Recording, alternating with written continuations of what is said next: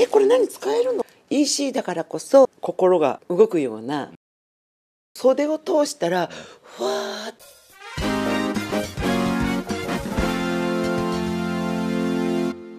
皆さんこんにちは。EC の未来へようこそ。今回はですねパジャマ屋という EC サイトを運営されております有限会社フレックスの副社長をお務めの熊坂泉さんにお越しいただきましてこの店はですねおもてなし系のことで非常に秀でた有名なお店なんですがそのテクニックですね考え方そんなようなことをいろいろと深掘りしていきたいと思います。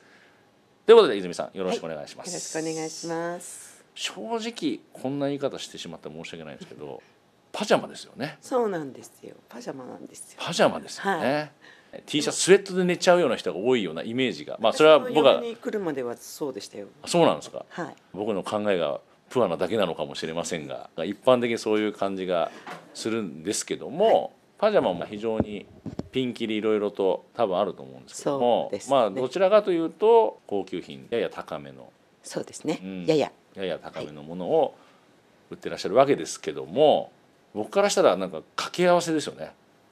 みんなが誰しもが着るものでもない中でさらに高いっていうのは絞りに絞ってっていう感じになんか僕は思えるんですよね。そうなんですけど、なんかうちのつくあの製品の作り方って普通はだだいたいこのぐらいの値段でうん。売りましょうっていうことからやっていくんですけど、ううんちの場合はこう生地とか糸から選んで、うん。それ作っちゃったらあ高くなっちゃったみたいな感じなんですよ。あ だからあの、ね、上代設定が先ではなくってこれで作ったらきっといいよねっていうものを作ったら、やだこんな高くなっちゃったみたいなことの方が多いんですよ。じゃあこれどうやって売ろうかしら。そうそうそう そういう感じ。いやいやでもいやどうやって売ろうかしらで今まで回ってきてるから今ここにいまあね、まあ偶然というか神の采配というか。いやいやいやそれだけじゃ継続はできません。でそれを継続できる一つのはい。理由がなんか伺ったところによるとまあラッピングがすごいと。まあそうですね。だから自分用のパジャマってそんな高いもの買わないじゃないですか。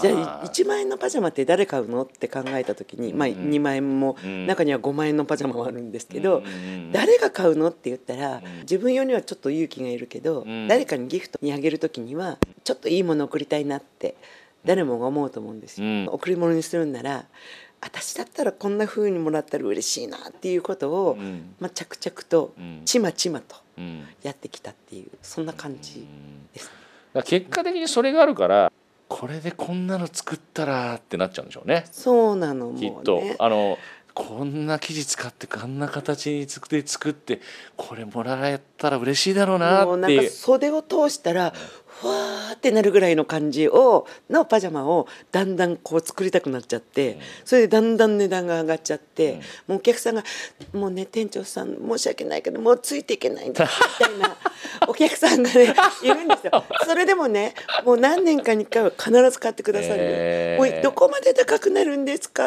って言ってなんかあの直談判してくるお客様とかいらっしゃるんですけど。値段のことはねお店の人が決めることだからあれですけどでもそれはお客様の声としては非常にまあ僕もあんまりお客様の値段の話お客様の値段のこというのは僕もあんまり正直聞かないんですけどもそれだけ値段どんどん上がっていっちゃったら、まあ、それは確かに分からないでもないなっていう気はする。でもまあ期待値は上がるでしょうし、うんこれだけうん高かったら、うん。さぞかしいんだろうと思って、めっちゃ期待値が上がっちゃうのでそこを超えなきゃいけないっていうのが結構大変いやわかります。いや結局値段上げるって本当にその期待値上げてるからレビューとかってまあそのレビューとかで話は下世話だけど、うん。ちょちょっとね悪いとか下がっちゃうんですよね。そうなの。逆に言えば安ければ安かろう悪かろうだとあまあこんなこんなこまあこれまあいいでしょうねみたいな 感じになるけども結構高いとその辺ハードル上がりますよねそうね。お客様が何を望んでるかっていうことを考えると他と同じようなものを作ってそこそこの値段よりもも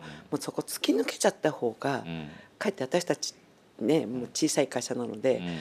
だったらいいんじゃないのかなって思って。う、ん。うん、でその、まあ、期待値をレビューなんかもそうなんですけど、はい。こんな高いのにっていう人いうレビューを書く人ほどなんか割とセールで買った人とかになっちゃったりとかするんですよね。へだからーあのこのぐらいなら買える買えますよっていう人は、うん。高額商品ほど、ま、あんまりレビューとか書かない人も多いんですけど、はい。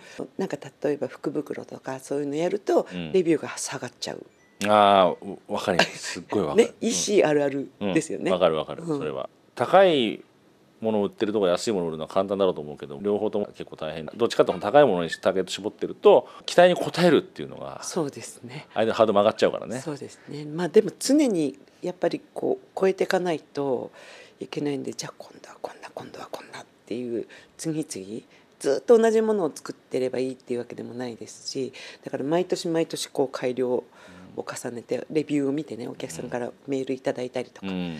いうのをん。全部じゃあ分かったじゃあ選択しやすいようにこうしようかとか、うんうんねなんかゴムがきついらしいぞみたいな、うんうん。じゃあもうちょっとテンションの緩やかなゴムを使おうかとか、うん。なんか本当にビビってあることなんだけど、うん。毎年うん。少しずつリニューアルしてるっていうか、うんいうことができるのはメーカーだからこそできる。まあそれはそうですもねうん。元祖 D2C ですからね。今の流行りで言えば。そうですね。会各会社として物を作ってる以上はそれは悪いものを作るっていうところはね基本的にはないはずなので、うん。その悪いものを作ってお客さんに売ろうっていう人は多分誰もいないはずなのでそうですね。皆さんやってらっしゃると思うんですけど、一つ値段がどんどん上がっていく中で普通に売ってたらやっぱり厳しいわけですよね。この世知辛いご時世でですね。はいもうね値段だってバーって検索したらねね比べられちゃう、まあ、ただオリジナル商品だからはい。純粋には比べられない部分もあると思うんですけどもでも値段がどんどん上がっていくと買えない部分もななんか良くなってるのは分かるけどっていう部分もやっぱ出てくるとは思うんですよね。そ触こでれないしね。そうでね、まあ、ネットだけだとね工夫されてることがいくつかあるっていうお話を聞いたんですけどもほら、ラッピングとかね。ラッピングとかね、うん。これうん、なんかはね布のラッピングなんですよ。これをうん簡単にほどきますと。うんうん中にまあパジャマとか。うん今日はちょっと何が入ってるかな。じゃーんとタオル。が出てきました。はいはいはでこの袋はその後使っていただきましょうと。いなるほど。エコでもあるし、うんうん。なんつうのかな、ね、これこれは巾着型なんですけど、はい。まあ、ご旅行だとかうんなん。かこう洗濯袋にしていただいてもいいしそれいいっすね洗濯袋うん。これだから使っていただくための二次利用、うん。うん。を目的として作っているのでお客さんがこうにちょっと二度おいしいみたいな。二度嬉しいみたいな。もらってわーってなって、うんうん。えこれ何使えるのみたいになって、さすがってなるじゃないですか。当然そういうものにラッピングされてるっていうのは当然のページとかに載ってるわけですよなっね。てます。のねお客様ってこれが言ったら喜んでくれるだろうなって思いますよね。例えば同じような値段のうん。パジャマがありました、うんで誰かに送ろうと思いました、うん。でどっちも触れないし、うん。どっちがいいんだろう、うん。有名ブランドさんと比べた時に、うん。同じような値段だったらやっぱりそのブランド力には、じゃあブランド力に勝つにはどうしたらいいのっていうのが、ううんちのサービスブランドってういうか、まあ、普通のメールとは違うメールが行くようになってるわけなんですけど、そういうおもてなしのギフトブランドっていうのをうん。ちゃんと確立していきましょうって言って、まあ、システム化をしたりとか、うん。あとベッタベタなこう手書きのお手紙とかあげたりとか、うんそういうなんか手を加えられるところはうん。もうベッタベタに手を加えて、うん。だけどまあシステムで機械的に済むことは、うん。もうなるべくこうシステムでやってもらうようなどっちかやらないと、うん。全部後手後手の手作業では会社が回っていかないので,、うん。でそこはもう本当にきちっとここは人の手でやらなければダメだっていうところをうん。手でやる。うん。で、まあ、システム化できるとこはもうみんな自動でやる。うん。メールの季節の挨拶とか、うん。そういうことも全部ペッて選べば、うん。今日は雨が降ってますけどどうですか？みたいな挨拶文が入るわけですよ。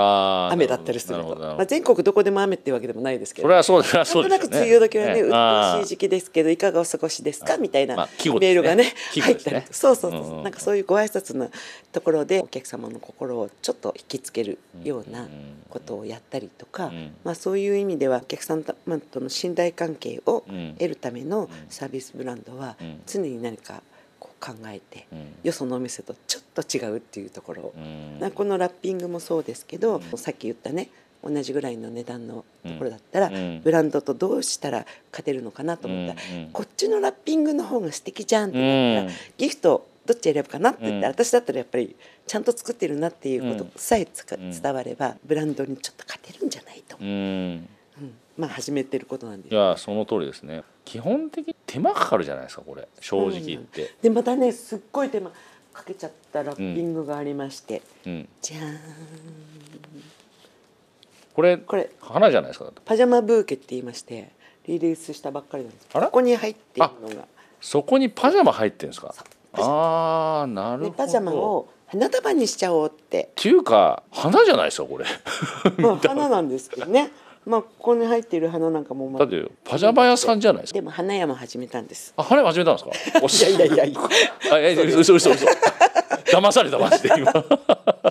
聞いてねえよ花屋、うん花屋の部分とまあパジャマを合わせて、うん。でこうやって渡しやすいじゃないですか、うん。あそういえばやんやん。はいお嬢様の大学合おめでとうございます。っていうことでじゃあ私もらっていいですねこれね。じゃあ、まあ おめでとうございます。いやでもこれは。なんかちょっとこうやって渡した時に「え何これ?」っていうなんかうちの会社って EC なんだけども EC だからこそ心が動くようなうん。ことをちょっとできたらいいのかなっていうふうに。そうですね。僕もやっぱり思うんですけど多分人は心揺り動かされるとすっごい感動するんですよね。うん。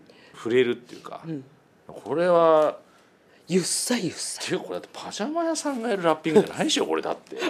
お でもねそんな面倒くさいこと多分どっこもしないと思うんです。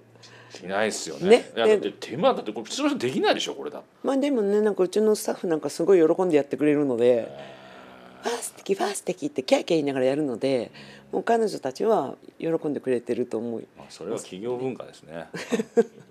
で もまあ、じゃあどこで採算合わせるかみたいなところはね、うん。常にやっぱり計算もしなければいけないですけども。これはラッピングとセットでそれもラッピングは別でラッピング別で。ちなみにこのラッピング代はおいくらなの？えっとこれ2800いくらにしたんだ。あそうだそうだ、そうラッピング代2800何がしっていうのは、うん。まあ、相当な値段ですよねこれ、まあね。パジャマが1万2万ってする中でプラス3000って大したことないじゃん？っうん。ていう感覚。うんうん。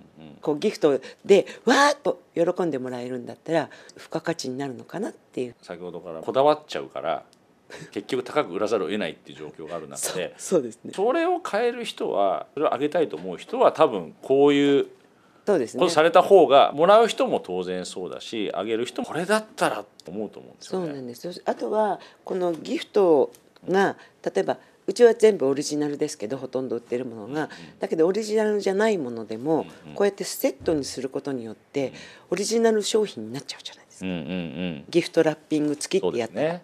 うん。ね、例えば中身が T シャツ1枚にしてもうん。付加価値を与える、うん。そのギフトラッピングで与えることによって完璧オリジナルになっちゃうので値段でこうバーって出てくるところに出てこようが何しようが怖くないんですよ。うん。全部オリジナルそういうところでね選んでもらうっていうことが大事ってことですね。これはちょっとびっびっびっくりしました。うん、私もやっちゃったと思ったけど。これ実際どうなんですか？好評ですか？いい紅葉なんですよ私もどうかねと思って。恐る恐る出してみたら意外とね一緒にご注文いただけるようになる。手間かかるけどこの材料があればいいだけでそうなんです。ね実際そんなにねじゃあすごいお金かかるかって言ったらちゃんといただければそうじゃないですもんね。そうなんそうなんです、ね。ちゃんとね、まあ、手間代みたいなものも、まあ、サービスなのでそんなたくさんのリハはないですけど、これはパジャマの付加価値を上げるためのうん。一つの方法なので、この人もね営業してくるんですよ。うん。